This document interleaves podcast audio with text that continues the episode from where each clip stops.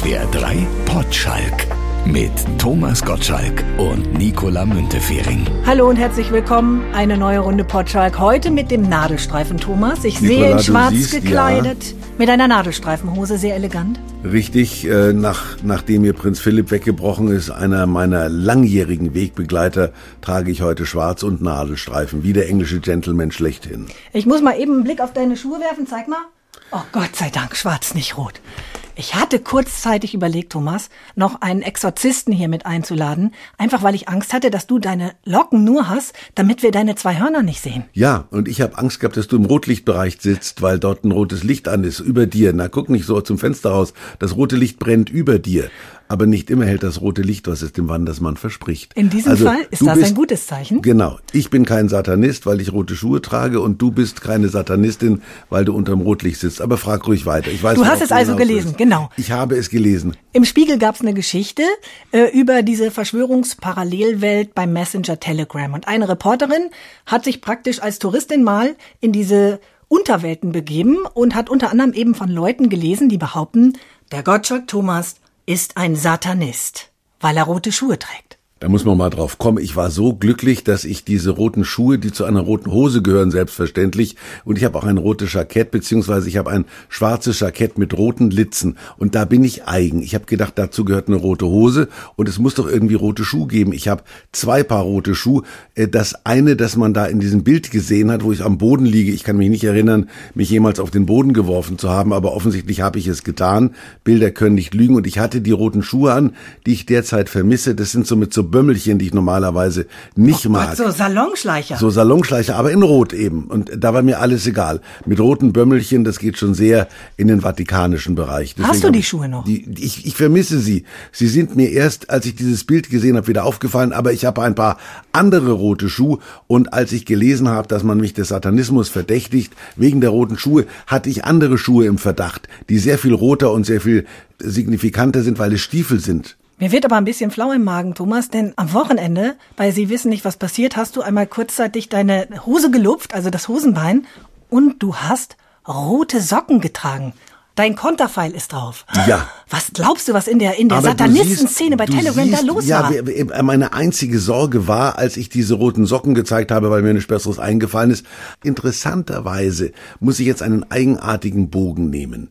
Diese, du hast die Journalistin genannt, die, die, die schreibt beim Spiegel auch Fernsehkritiken, die das geschrieben hat. In dieser Story hat sie mich als Gutmensch gebraucht, weil ich natürlich in ihren Augen zu Recht kein Satanist bin. Also hat sie gesagt, der Gottschalk ist ganz okay. In der Kritik der Sendung, die du gerade angesprochen hast, war ich schon wieder zum Deppen verfallen. Da ging es also nicht um Satanismus, sondern da ging es nur um teuflisch schlechtes Fernsehen, für das sie mich natürlich im Grunde ähm, ein bisschen verantwortlich gemacht hat. Und zwar habe ich mich geärgert, sage ich dir jetzt, ohne dass du mich fragst, folgende Situation. Also, ich war ja gesegnet durch den Ausfall von Günther mit acht jungen Frauen und bin schon ein bisschen erschrocken, dachte ich um Himmels Willen, dass ich acht Frauen überlebe in der heutigen Zeit ist relativ unwahrscheinlich, vor allem weil ich wahrscheinlich vier davon nicht kenne. Ich kannte sie bis auf zwei dann alle. Den einen Namen hat man mir zugemurmelt und den anderen habe ich äh, erfragt.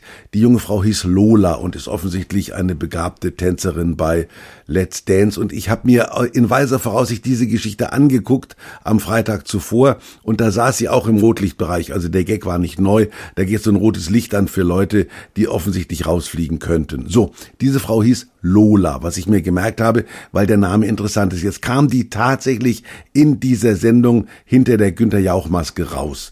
Was habe ich getan, nachdem ich sie weder kannte noch wusste, was sie treibt, außer zu tanzen? Ich habe was zu Lola gesagt. Was ist mir eingefallen? I met her in a club down in Old Soho. Der entsprechende King-Song. Hätte ich Lola Montes gesagt, hätte man mich eventuell als geschichtswissender Mensch bezeichnet, aber ich glaube nicht, dass viele Zuschauer bei RTL Lola Montes kennen. Wir kennen die als Bayer, König Ludwig etc.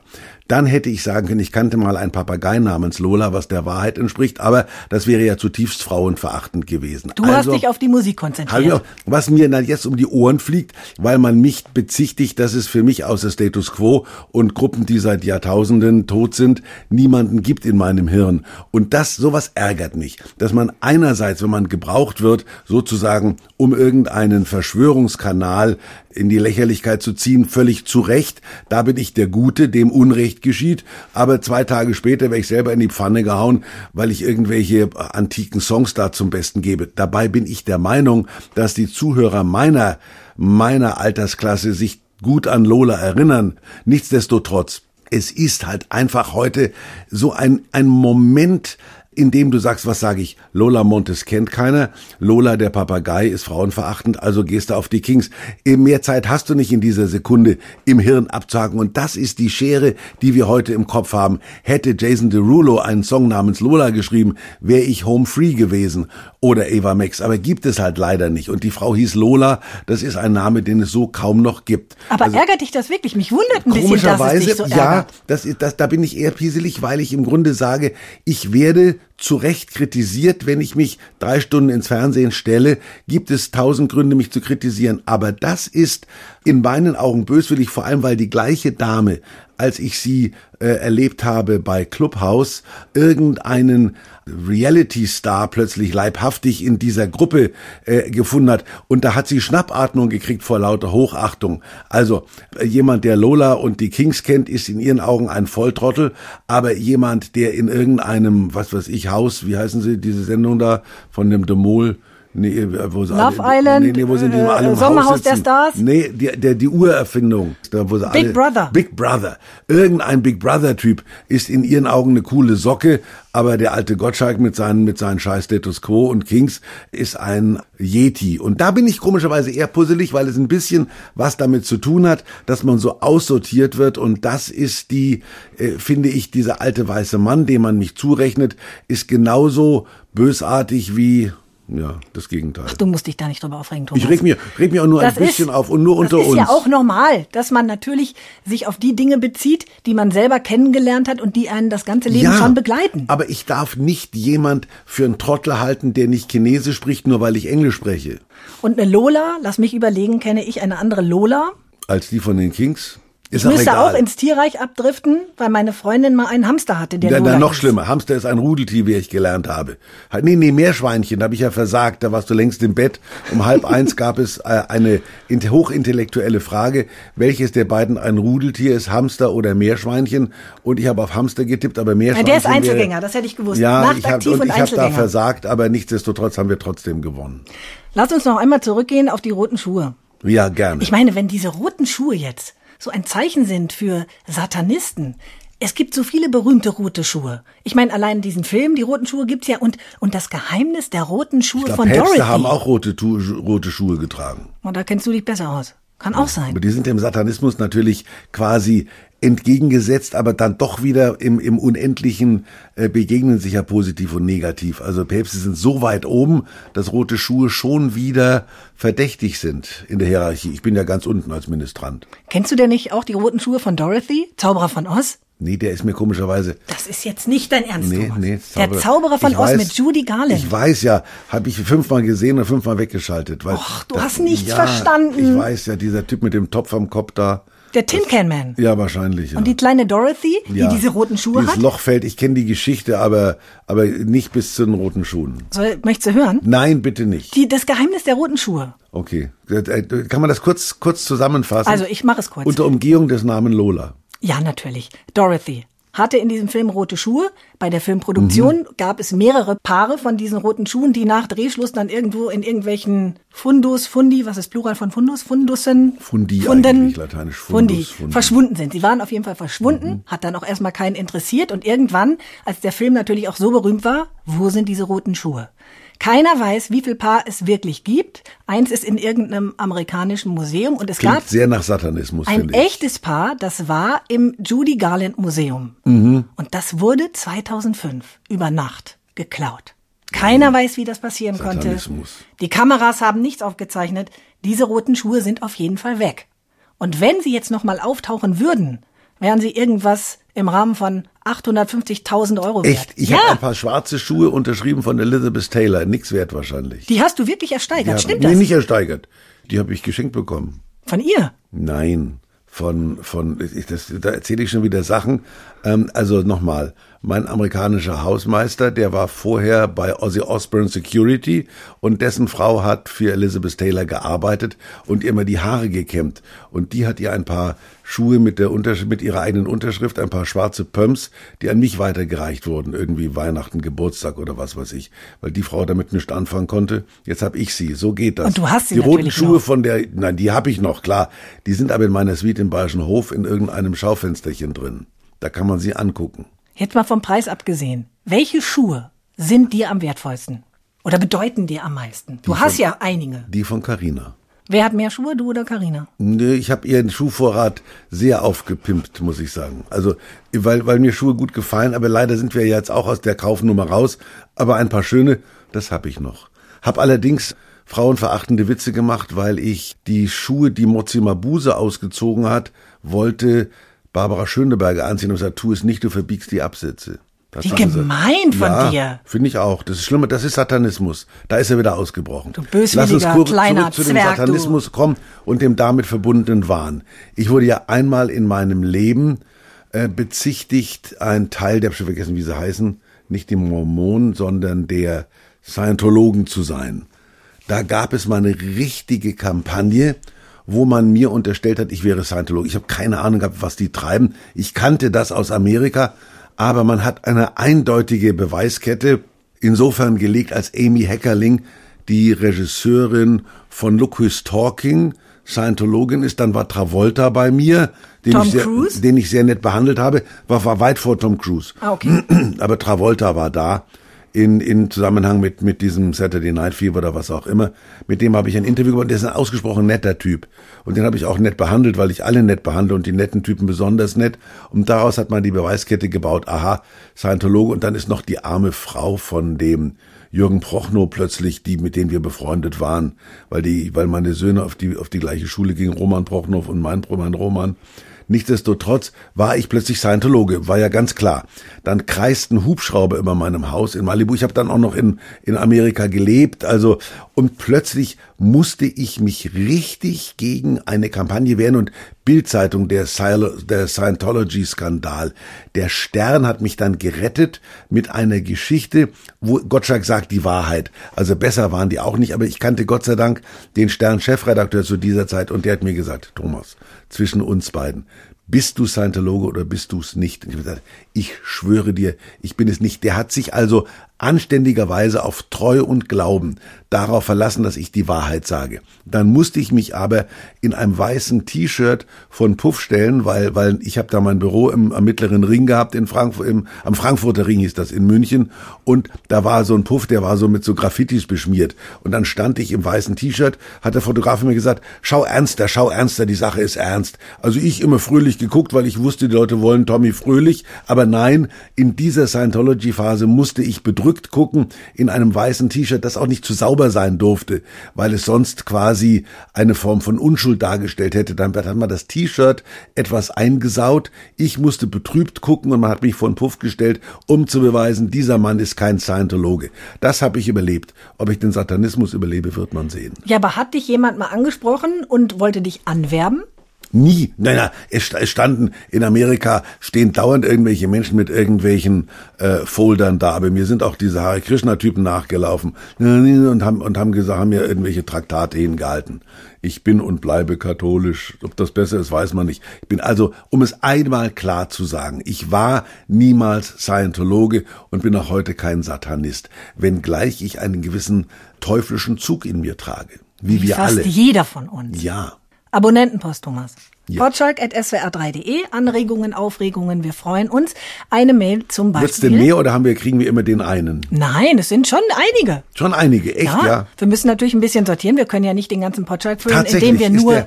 Äh, Hörerpost also, vorlesen. mhm, Also wir ertrinken in Hörerpost, hieß Ja, das früher. genau. Okay. Mhm. Valentin, 21 Jahre alt, schreibt, ich komme Ehe- ursprünglich aus dem ehemaligen Nachbarlandkreis von Thomas, nämlich aus dem Landkreis Wunsiedel im Fichtelgebirge. Ja. Mittlerweile wohne ich aber in München. Ich habe beide Bücher von dir, Thomas, gelesen, weshalb ich weiß, dass du auch mal eine Zeit lang in München gelebt hast. Daher jetzt meine Frage. Welchen Platz oder Ort sollte ich mir unbedingt in München einmal angucken, beziehungsweise was ist dein persönlicher Lieblingsplatz dort? Interessant. Also, erstmal, Wunsiedel ist nicht der ehemalige Nachbarkreis, es ist immer noch der Nachbarkreis von Kulmbach, aber er lebt nicht mehr da, deswegen ist es für ihn ehemalig. In Wirklichkeit ist es nach wie vor so, allerdings sind die Armen dort ziemlich Corona verseucht, warum weiß ich auch nicht. Also Hof Wunsiedel ist tiefrot, wohingegen Baden-Baden ja erstmal blass war, aber jetzt immer roter wird. So, nichtsdestotrotz ist die Frage berechtigt München. München ist für mich, ohne Baden-Baden wehe zu tun, nach wie vor die schönste Stadt Deutschlands. Ja? Ich konnte mit, mit Frankfurt kann ich heute noch nicht anfangen. Hamburg? Hamburg ist deswegen schön, weil es ein bisschen an London erinnert, aber dann lieber gleich London als Hamburg. Und München hat ein bisschen dieses südliche Flair. München ist wie alle Städte versaut durch diese Typen, die da entweder mit einer Wolldecke über dem, über dem Schoß bei fünf Grad minus vor irgendwelchen Cafés sitzen und, und irgendwelche bitter, rötlichen äh, Bitterstoffe trinken, ohne jetzt Werbung zu machen. Die sind mit dem Cabrio gefahren bei, bei, bei minus 20 Grad und finden es dann warm, wenn es nur minus 5 Grad ist und sie eine Wolldecke auf dem Schoß haben. Das sind alles Poser und die schlimmsten davon stehen in diesen kurzen Mäntelchen auf diesen Elektrorollern und fahren durch die Gegend, möglichst noch mit Hütchen, das nicht wegfliegen darf. So, aber gut, genug Wie geätzt. schön, dass du nicht verallgemeinerst. Nein, nein, nein, nein, nein. Die haben München versaut, aber die gibt's in Baden-Baden noch öfter. Die E-Roller Gott sei Dank nicht, aber die mit den roten Decken und den roten Getränken. So, also, nachdem ich jetzt das Teuflische abgelegt habe, werde ich gütig und spreche über München. München ist eine wunderbare Stadt und wenn du so die Maximilianstraße entlangläufst, hast du ein Gefühl von Größe, das sich so ein bisschen äh, in Paris und in anderen Weltstädten findet, in Berlin leider nicht. Wenn du aufs Brandenburger Tor zugehst, weht erstens meistens ein eiskalter Wind aus dem Osten und zweitens ist das nicht wirklich eine angenehme Erinnerung. Du siehst ja immer diese ehemalige Mauer. In München siehst du im schlimmsten Fall die Kutsche, mit der Franz Josef zur ewigen Ruhe gefahren wurde, mit zwölf weißen Schimmeln, glaube ich, oder Rappen. Eben, und- München ist die Schnöselstadt. München ist die Schnöselstadt. Deswegen ist sie für mich und für den jungen Mann genau richtig. Und sie hat natürlich auch einen Charme. Geh mal in den alten Hof. Das ist hinter dem, jetzt ist eine wahnsinnige Baustelle da am Marienplatz, aber da haben sie alles richtig gemacht. Da haben sie eine Mischung aus Neubau und Altbau hingekriegt.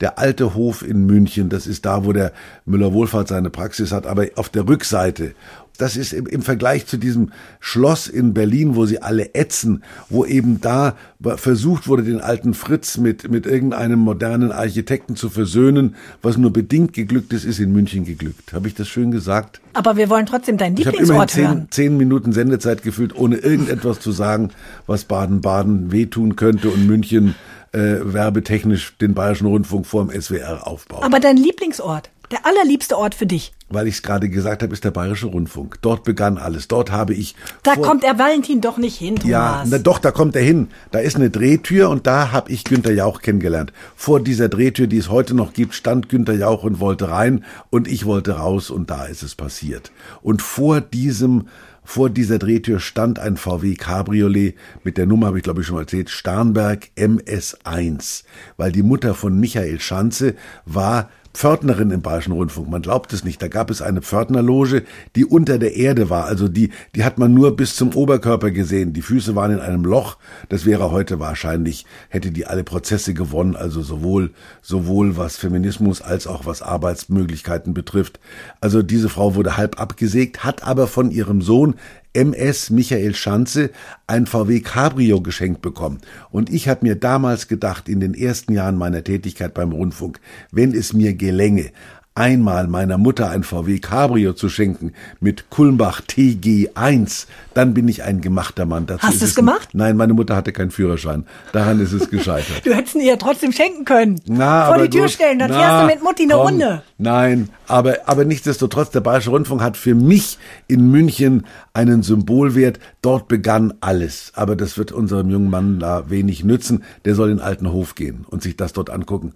Aber auch dieses Platzel, es ist toll. Leider hat der Schubeck das da mit seinen ganzen Gewürzläden und seinen Eisläden und so weiter alles für sich in Anspruch genommen. Aber das Hofbräuhaus steht da noch. Vera aus Bamberg hat auch noch geschrieben. Auch, auch, ist auch wieder Heimat, da bin ich geboren. Ich befürchte, alle Menschen, die schreiben, haben entweder meine Bücher gelesen oder kommen aus Wunsiedel oder Bamberg. Weltmännisch ist das nicht. Ich höre super gerne euren Podcast und muss euch kurz eine lustige Geschichte erzählen, schreibt sie.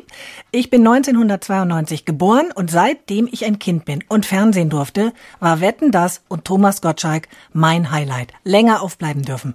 Ist das nicht irre, Thomas, wie oft dieser Satz kommt? Ja. Ich durfte wegen dir Aber nie, länger nie, nie aufbleiben. weil die mich so toll fanden, die wären wegen jedem aufgeblieben.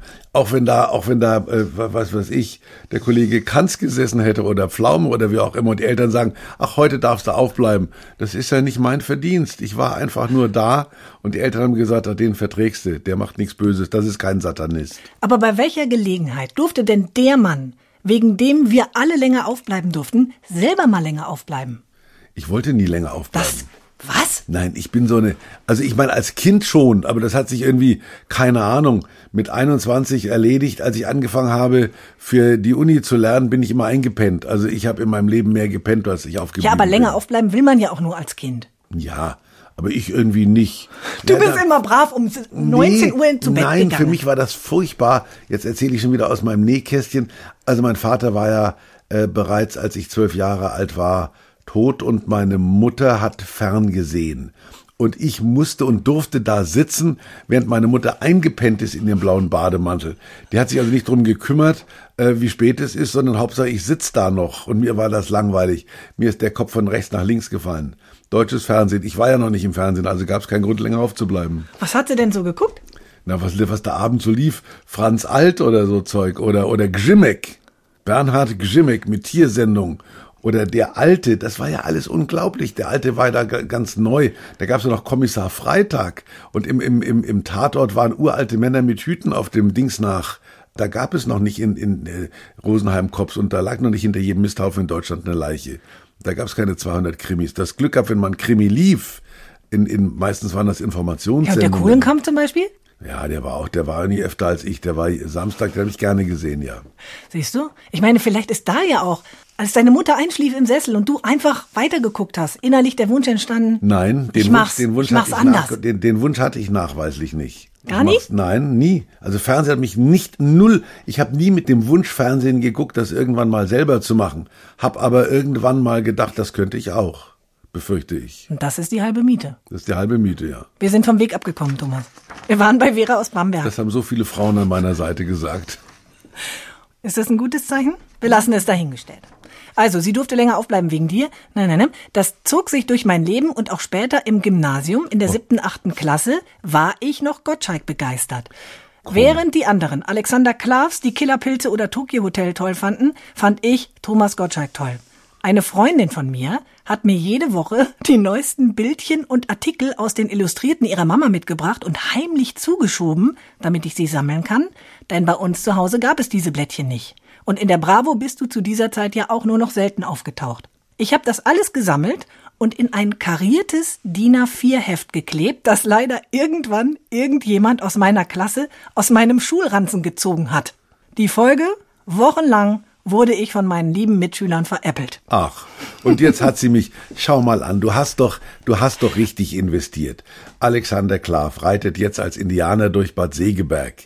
Äh, Tokyo Hotel hat ein trauriges Ende. Der eine Bruder an der Seite von Heidi Klum, der andere ist, äh, weiß, weiß nicht mehr, was er ist. Der ist auch an der Seite ist. von Heidi Klum. Der ist immer ich. dabei. Ja, genau, der ist, glaube ich, auf Platz 63 mit Weiß gemeinsam jetzt in irgendeiner, mit irgendeinem Song, den, den keiner braucht. Also bitte, du hast doch alles richtig gemacht. Und die Frau, die dir mein kariertes Heft aus der Tasche gezogen hat, sitzt heute wahrscheinlich mit feuchten Händen und blättert dieses Heftchen durch, das sie Gott sei Dank dir geklaut hat und du guckst in die Röhre, aber ich rede mit dir.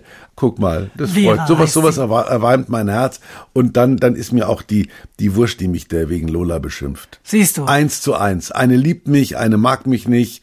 Es gibt eine Gerechtigkeit in der Welt. Lange Rede, kurzer Sinn, schreibt sie, ich hab's überlebt, so diese Du, da. aber ich muss auch sagen, ich hatte auch ein Heft. Ich hatte ein Heft, ein graues Heft, in dem ich meinen ersten England-Ausflug und meine Liebe zu Bonnie dokumentiert hatte. Da klebte der erste Liebesbrief drin, da klebte die Fahrkarte für, keine Ahnung, für irgendeine U-Bahn drin, mit der ich nach Wimbledon gefahren bin. Und das ist auch weggekommen. Das hat mir zwar keiner aus der Schultasche. ist weg. Das ist weg. Also so Sachen verschwinden. Und damit verschwindet ein Großteil der Jugend. aber hast du irgendeine Idee, wo es verschwunden sein ja, könnte? Ich, wei- ich weiß noch, dass ich es lange hatte. Ich hatte es unendlich lange, äh, wahrscheinlich ist es jetzt verbrannt. Das lag wahrscheinlich in Malibu in irgendeiner Kiste, die ich, die ich, da hatte ich ja mehr Zimmer, als ich gesehen habe. Da gab es ja Räume, da war ich seit Jahren nicht. Und da muss es irgendwie verglüht sein. Vielleicht sitzt jetzt auch irgendwo eine oder ein näher und hat dieses graue Büchlein und blättert drin und Ja, denkt, ja, hat hier. wenig davon. Und irgendwann steht's auf Ebay. Na, dann kaufe ich's. Wo wir gerade über Räume reden. Mhm. Wir haben ähm, letzte Woche in SWR 3 über Zimmer gesprochen, über Zimmer, denen wir Hans Zimmer? Nein, Räume. Echt, wir haben Ja? über Räume gesprochen. Räume ja? gesprochen, Zimmer, Ich verdränge das. denen wir Namen geben. Also nicht einfach Wohnzimmer sagen oder Schlafzimmer, sondern Zimmer, die wir aus welchen Gründen auch immer anders benennen. Also da war zum Beispiel eine Hörerin, die hat in ihrem Haus eine Sakristei. Das Ja. war der Raum, in dem der Vater immer seinen heiligen Mittagsschlaf gehalten hat. Ach, goldig. Und deswegen war mir. dieses Zimmer die Sakristei. Das gefällt mir. Das ist kreativ und sowas liebe ich. ne? Oder oder ähm, diese typischen Rumpelkammern, wo alles drunter und drüber liegt Die und ist bei uns so. die Komurka. Komurka. Komurka, das ist Oberschlesisch, ja. Das hat meine Mutter schon gesagt. Das ist in der Komurka. Das ist so eine Abstellkammer. Genau. Da war die Ritsche drin, da war die Stehleiter drin, da war eine Waschmaschine drin in der Komurka. Sag mal, was mir gerade einfällt. Äh, es gab, weil du gerade sagst, es gab Zeiten, also der Gunther Sachs, mit dem ich ja ein Teil meines Lebens, der hatte mir gesagt, um 18 Uhr gibt's Drinks im Salon. Das fand ich immer toll. Im Der Salon. Im, ach, um 18 Uhr, also um 19 Uhr Dinner, um 18 Uhr Drinks im Salon. Das, das, das gibt es auch nicht mehr. Diesen Satz, um, um, um zu irgendeiner Uhrzeit Drinks im Salon, das ist so alt. Früher hieß es noch, die, die, die Damen saßen beim Kaffee und die Herren zogen sich zu Zigarren und Cognac zurück. Gottes Auch Willen, tot. Das, da, da weint keiner nach. Aber dieses Drinks im Salon, das finde ich, sage ich immer zwischendurch noch. Wir treffen uns zu Drinks im Salon. Das ist dann das Schön wäre das doch auch, dann- wir ja. treffen uns um 18 Uhr zu Drinks im Vögelzimmer. So hieß ein Zimmer auch einer Hörerin, weil da mal Kanarienvögel drin gelebt haben. Einer davon hieß Lola, da sind wir wieder. Oder auch die Kammer des Schreckens, das ist deine Kamurka? Kamurka? ja, das ist die Rumpel, Rumpelkammer. Ich meine, du hast ja auch schon einige Zimmer bewohnt in deinem Leben. Apropos, darf ich eine Geschichte erzählen, die, die nichts damit zu tun hat, weil ich ja meinen Rucksack habe? Na klar. Äh, warte mal, pass auf. Wir ist, schweifen gerne ab. Wir schweifen. Die, die, Moment, ich, pass auf. Weil Er du gerade Kammer des Schreckens gekramt. gesagt hast. Ja. Hier, Schloss des Schreckens. Das ist ein. Horrorfilm, den ich toll finde. Eine DVD hat daraus Na, mo, nein, Moment. DVD Schloss. Mein lieber Konsi, Konstantin Zöller, dem ich ja während der Sendung nie meine Sympathie bekunde, das passt nicht ins Format, den ich aber ausgesprochen gerne mag, dem habe ich das erzählt. Äh, Guck mal, habe ich gesagt, der macht immer so, so, so Aufgaben für mich, so Hausaufgaben. Guck mal, ob es das Schloss des Schrecken, das Schloss des Schreckens, der heißt in, im Original The Innocence, dieser Film, mit Deborah Kerr, ist einer der besten Horrorfilme überhaupt. Guck mal, ob es das irgendwo als Stream gibt. Gibt es aber nicht. Und dann hat er mir tatsächlich die DVD besorgt und dann habe ich gesagt, Karina, ich habe das Schloss des Schreckens, das gucken wir uns an. Dann haben wir einen DVD irgendwo gefunden, aber der war nicht für Blu-ray, dann ging das Scheißding nicht. Dann habe ich irgendwo ein DM DMI-Kabel oder was auch immer, oder DM, da gibt's irgendein Kabel, das habe ich gegoogelt. Dann habe ich gedacht, das kann ich nicht besorgen. Dann sind wir den Keller und haben so ein scheiß Kabel gefunden. Dann ging der DVD-Player und ich leg dieses Schloss des Schreckens auf. Und was ist? Es ist der Prozess von Nürnberg, dieser berühmte Film. Da haben die da ein falsches Sticker drauf. Das ist nicht dein Ernst. Dann habe ich das, habe ich, dann habe ich gedacht, oh shit. Und da hinten ist noch eine DVD drin. Da habe ich gedacht, oh zwei DVDs. Und das war das, der, der Prozess von Nürnberg war die Zugabe.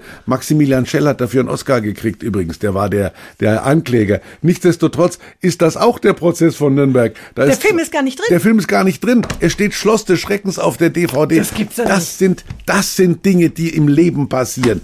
Zweimal Schloss des Schreckens, in Wirklichkeit der Prozess von Nürnberg. Jetzt bringe ich das heute erbost zurück und werde dem Konsi sagen, Konsi, was schenkst du mir da für einen Scheiß? Der Mann hat sich bemüht, hat das Ding irgendwo bestellt und, und zweimal falsche DVD drin. Ja, aber was meinst du, was den ganzen Leuten jetzt passiert, die auch diese DVD haben und legen die rein und es ist auch nichts? Der Prozess von Nürnberg ist ein guter Film, nur kannte ich den. Und Blöd. Carina wollte den nicht sehen, wir waren auf Horror eingestellt. Also um es festzuhalten, das Schloss des Schreckens, ihr habt es noch nicht geguckt. Nein, das Schloss des Schreckens, Deborah Kerr und The Innocents, da spielt interessanterweise, jetzt wird sehr, jetzt, der ist von Truman Capote übrigens, und da spielt Peter Weingart mit. Das ist dieser Schleimbeutel, der mit diesem Schnauzbärtchen, Mhm. den, den, der war in irgendeiner Krimiserie drin. Wie hieß denn diese Serie? Peter Weingart. Dann war, das war eine richtig coole in den 70ern, glaube ich. Aber nicht das, also. Du legst jetzt diese DVD in dein DVD-Zimmer und wartest, bis die richtige ankommt, Nein, um ich zu haus gucken. haut dem Konsi um die Ohren und wir sagen, Konsi, nachbessern. Hast du ein DVD-Zimmer, Fernsehzimmer? Nein, ich habe ein Fernsehzimmer, haben wir. Das ist gleichzeitig, aber ab 18 Uhr ist es der Salon. Der Salon. Ja. Aber ist doch schön, wenn man so Zimmern so Namen gibt, oder? Ja, ja, finde ich auch gut. Das finde ich toll. Und Sakristei finde ich prima. Wann hast du dein erstes eigenes Zimmer gehabt? Relativ früh, das allerdings äh, so popelig war, dass es jetzt im Badezimmer meiner Mutter aufgegangen ist. Also das, die hat aus dem ehemaligen Badezimmer und aus meinem Zimmer ein Badezimmer gemacht, das man nicht als groß bezeichnen kann. Nach, nachdem ich dann weg aus dem Haus war, hab äh, aber jetzt gemerkt, dass also wenn das, was heute ein Badezimmer ist, damals Badezimmer plus mein Zimmer war, war mein Zimmer popelig klein. Aber hat mir nicht geschadet. Und vorher warst du mit dem Bruder zusammen im Zimmer? Nein. Nie? Nachher war ich mit meinem Bruder im Zimmer. Dann, dann hat, aber das hat auch, ist auch böse geendet. Der kam aufs Internat. Ich erinnere mich aber, jetzt erzähle ich wieder Sachen, die keiner wissen muss, dass ich meinen Bruder einmal gezwungen habe, als äh, Übung aus der Chemie einen Furz anzuzünden. Es hieß nämlich, die wären brennbar. Hat er sich den Arsch verbrannt. Du hast natürlich angezündet. Nein, ich habe, ich habe sozusagen diesen Versuch protokolliert, der aber daneben ging.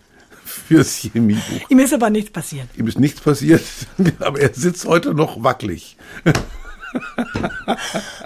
Hast du denn jemals in einer WG gewohnt, Nee, Thomas? nee, nee, nee, nee. Bist du so ein WG-Typ? Theoretisch? Ich habe ich hab im Doppelzimmer gewohnt im Studentenheim. Der wiederum hat äh, selten geduscht, hat aber ein Raumspray gehabt, das er sich in seine Hose gesprüht hat. Gesprüht hat. Ach, was? Ja, doch, der hat den, den Gürtel aufgemacht, die Hose so weggezogen und einmal dann mit dem Raumspray rundrum gesprüht.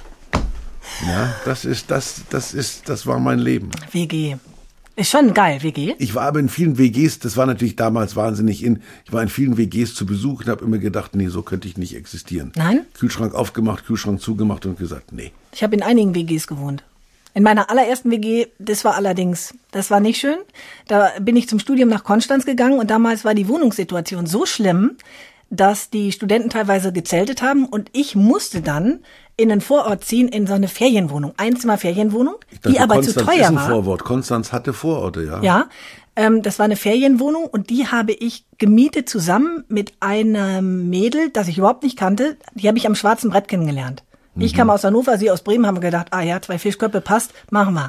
Es war furchtbar, Thomas.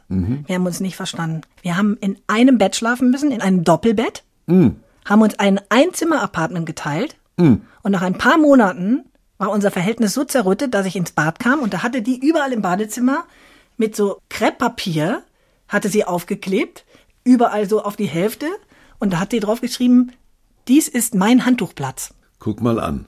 Also sowohl Frau Müntefering als auch Herr Gottschalk hatten es nicht leicht in ihrer Jugend. Ich habe allerdings nie eine Frau am schwarzen Brett kennengelernt, mit der ich im Doppelbett gelandet wäre, was ich heute noch bedauere. Und für Tinder war ich dann schon zu alt. Das ist das Reiche im Grunde. Das reicht, Thomas. Es ist alles gut gelaufen. Gut. Ansonsten haben wir uns relativ normal entwickelt. Hoffentlich. Wozu ich mehr Zeit hatte als du. Du bist ja noch in der Entwicklung. Das ist auch schön. Wir setzen uns noch einmal in unsere Nachrufecke. Du hast ihn eben schon erwähnt, Prinz Philipp, Ja. Der jetzt von oben aus zuguckt. Ich habe ihn noch kennengelernt. Ich hatte ja ein paar so feste Größen in meinem Leben, die ich sehr geschätzt habe, weil ich gesagt habe, die gibt es noch. Da ist mir Fidel Castro weggebrochen, da ist mir jetzt Prinz Philipp weggebrochen, da ist mir vor längerer Zeit schon Johannes der 23. weggebrochen.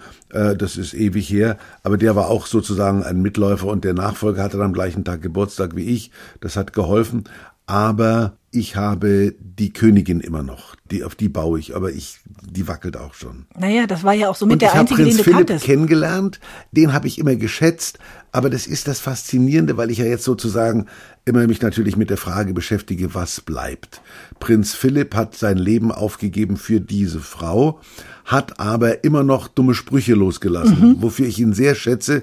Was geblieben ist, ist eigentlich das Zitat der dummen Sprüche, was, was irgendwo ich toll finde, was man aber diesem Mann so ein bisschen übel nimmt. Er wäre perfekt gewesen, wenn er sich nicht zwischendurch daneben benommen hätte. Ich finde, weil er sich zwischendurch daneben benommen hat, ist er für mich perfekt. Prinz Philipp hat es nicht leicht gehabt. Ich habe ihn in Berlin kennengelernt. Ich weiß noch, da gab es eine goldene Kamera. Habe ich die dem überreicht oder hat er sie? Ich glaube, er hat sie mir nicht überreicht. Keine Ahnung. Auf jeden Fall äh, war das oben in diesem Springer-Dings da. Hat ja Springer, hat ja dieser alte Axel Springer, hat ja sein Hochhaus da äh, neben der Mauer gebaut damals noch. Jetzt haben sie ihm zur Strafe da Rudi-Dutschke-Straße davor gemacht. Auf jeden Fall hat er so oben den letzten Stock hat er getäfelt, wie das so ältere Herren gerne tun. Und da ist mir Prinz Philipp begegnet, dem ich auch, keine Ahnung, ob das protokollarisch okay war, freundlich die Hand geschüttelt habe. My Prince und und er war ganz entspannt und richtig gut und da hat er auch so eine so eine Nadelstreifennummer an.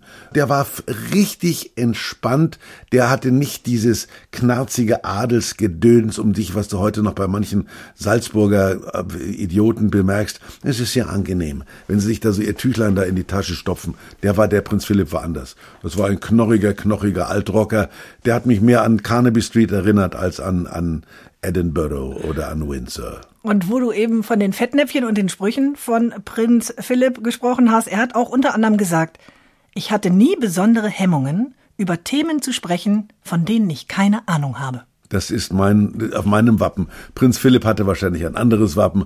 Auf meinem Wappen steht, ich hatte nie Hemmungen, über Dinge zu reden, von denen ich keine Ahnung hatte. Und es gab wenig Dinge, von denen ich Ahnung hatte. Und ich habe viel gesprochen. Es wird ein großes Wappen.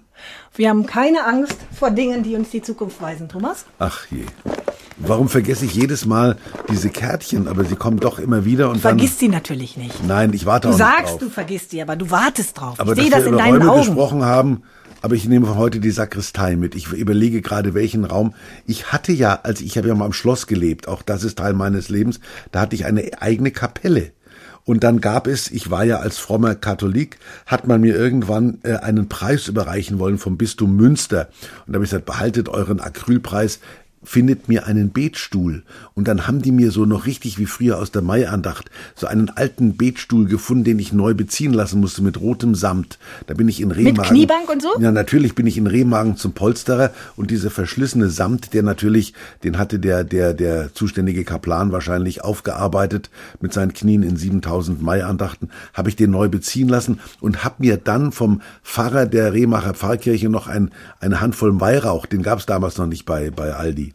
Und dann habe ich mir Weihrauch geholt, habe meine Betbank und habe mir dann in, in Südtirol von irgendeinem Herrgottschnitzer ein Kreuz besorgt. Also ich hatte keine Sakristei, aber ich hatte eine Kapelle und habe dann mit Orgelklang und, und, und, und Weihrauch den Sonntag gefeiert. Das ist ja schon Also, fast satanistisch. Es geht in die Richtung. Mit einem roten Schuh. Einen roten Schuh gebe ich zu. Der zweite hat nichts zu sagen. Wo ist der Betstuhl jetzt? Gib deine, der ist, keine Ahnung, Remagen ist ja nicht verbrannt. Den habe ich, ich, ich weiß, wo er Ah. ist. Warte mal. Die roten Schuhe sind verloren, der Betstuhl ist verloren. Was sagt Der die Karte? Wenn ich Altes loslasse, öffnen sich neue Türen. Lass das bloß nicht die Karina sehen. Bei mir steht, ich entdecke, schütze, fördere meine Talente, Begabungen und Fähigkeiten. Mach weiter, du bist auf einem guten Weg. Wir hören uns in zwei Wochen wieder. Tschüss. Mit roten Schuhen dann. SWR 3 Potschalk. Eine neue Folge gibt es jeden zweiten Freitag, morgens ab 6 in der ARD Audiothek und überall, wo es Podcasts gibt.